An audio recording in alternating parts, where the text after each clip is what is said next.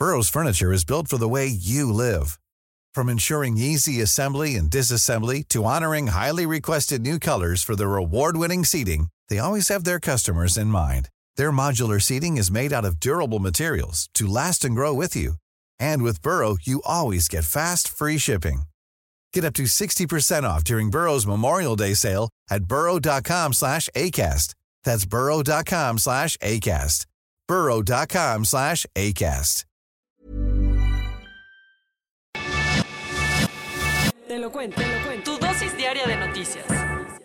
Bienvenidos a su dosis diaria de noticias con Te lo cuento. Que tengan un excelente inicio de semana. Soy Laura Budiño y les pido que me acompañen a ver qué es lo que anda pasando en este mundo juntos. Vamos.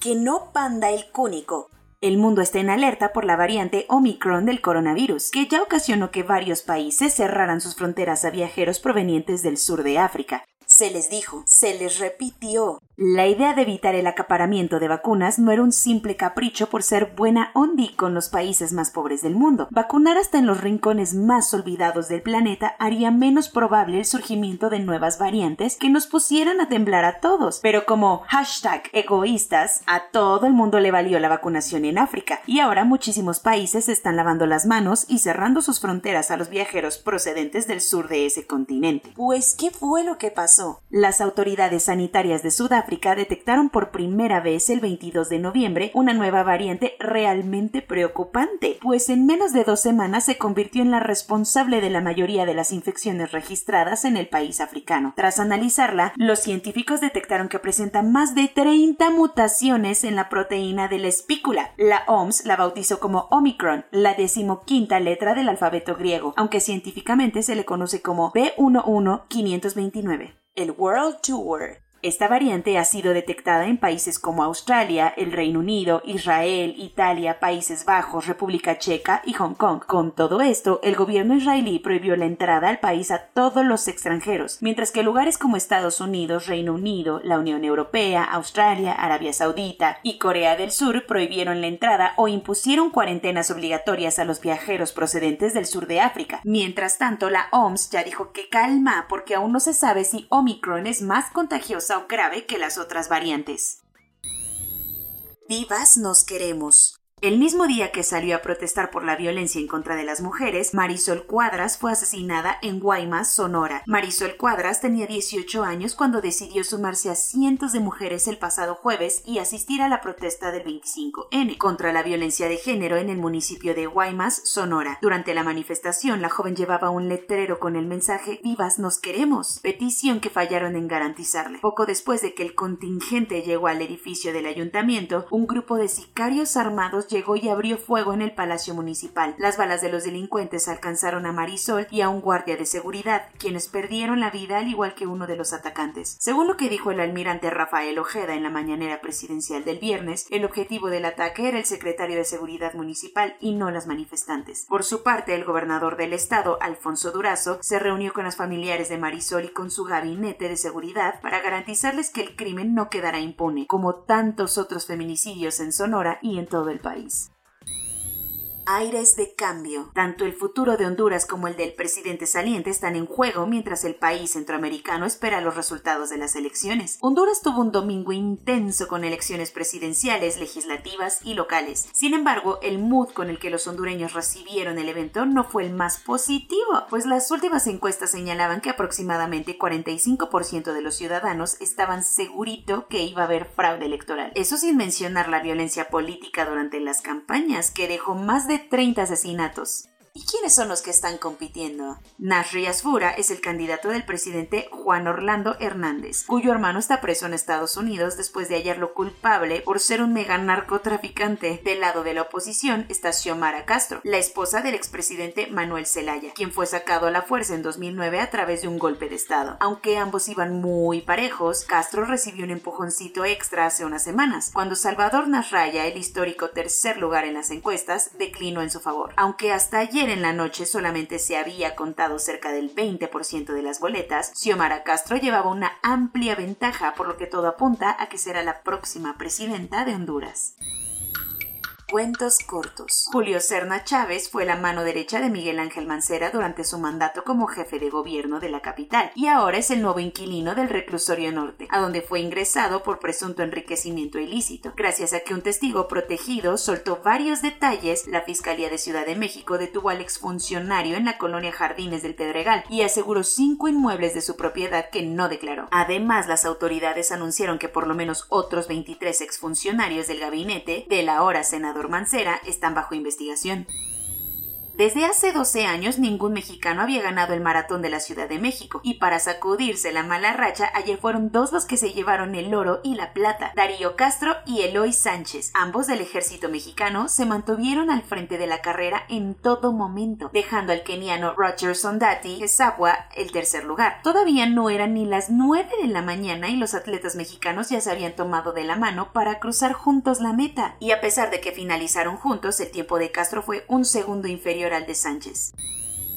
Como el caso no avanza en la Corte Penal Internacional, el Consejo de Seguridad y mucho menos en los tribunales locales, una corte en Argentina abrió un caso penal por el genocidio Rohingya. Los Rohingya son una minoría musulmana de Myanmar que desde hace años es perseguida por comunidades budistas y por el propio ejército del país. Ante esto, un grupo Rohingya del Reino Unido y seis mujeres sobrevivientes presentaron esta acusación en una corte de Buenos Aires. El Poder Judicial argentino abrió el caso basándose en la jurisdicción universal un principio que marca que violaciones súper graves pueden ser juzgadas en cualquier parte del mundo.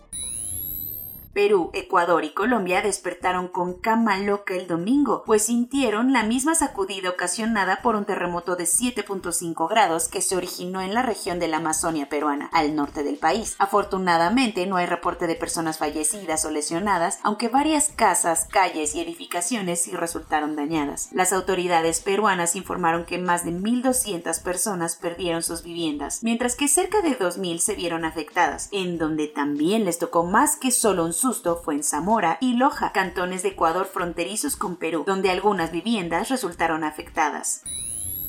Después de un año de prisión preventiva, hoy iniciará propiamente el juicio en Nueva York contra Ghislaine Maxwell, a quien las autoridades estadounidenses acusan de seis delitos relacionados con la explotación sexual. La socialite británica es señalada de colaborar con su expareja Jeffrey Epstein en la red de explotación sexual infantil que el millonario creó por años para sus asquerosos placeres. Maxwell ha dado todos los argumentos habidos y por haber para sostener su supuesta inocencia, al punto que ahora dice que un juicio juicio tan mediático solo ha viciado el proceso. En caso de ser encontrada culpable, podría ser condenada hasta 80 años de prisión.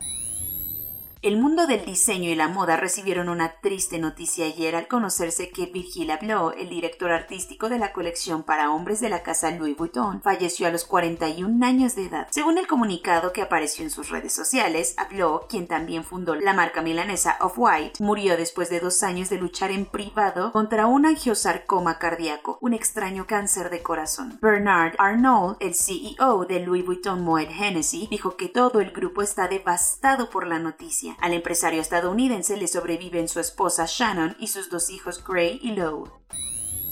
Corona News. En México el número total de vacunas puestas es de 132.306.788. El número de personas vacunadas con esquema completo es de 64.922.896. Esto representa el 72.54% de la población mayor a los 18 años. Según Hugo López Gatel, las restricciones relacionadas con la nueva variante Omicron son poco útiles, además de que en México todavía no se detecta ningún caso de este tipo. Durante la cumbre de líderes de América del Norte se acordó reforzar la estrategia para responder mejor y en equipo ante las amenazas de la pandemia, promesa que realizaron incluso sin saber de la variante Omicron. De hoy al 4 de diciembre le toca ir a vacunarse a los adolescentes de 15 a 17 años en todas las alcaldías de Ciudad de México. Es importante que recuerden que tienen que ir acompañados de un adulto y llevar su expediente impreso. La Ciudad de México ya logró vacunar al menos con una dosis al 100% de la población mayor a los 18 años. El pasaporte de vacunación contra COVID-19 llegó para quedarse en Suiza, después de que la mayoría de los ciudadanos votó a su favor en un referéndum. Por el miedo a la variante Omicron, Israel mantendrá cerradas sus fronteras mínimo 14 días a todos los extranjeros. De un vuelo que llegó a Ámsterdam desde Johannesburgo, 61 personas están contagiadas con COVID-19 y 13 de ellos con la nueva variante Omicron. Canadá confirmó dos casos de pacientes que dieron positivo a la variante Omicron, los cuales regresaron al país recientemente luego de un viaje por Nigeria. Soy Laura Gudiño y esa fue su dosis diaria de noticias, la primera de esta semana. Que tengan un excelente lunes y nos vemos mañana en su podcast favorito, Te lo cuento.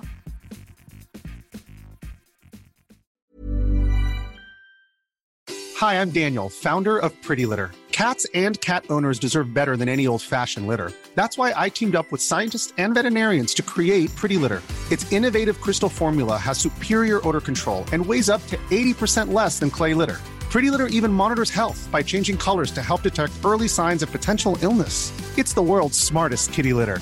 Go to prettylitter.com and use code ACAST for 20% off your first order and a free cat toy. Terms and conditions apply. See site for details.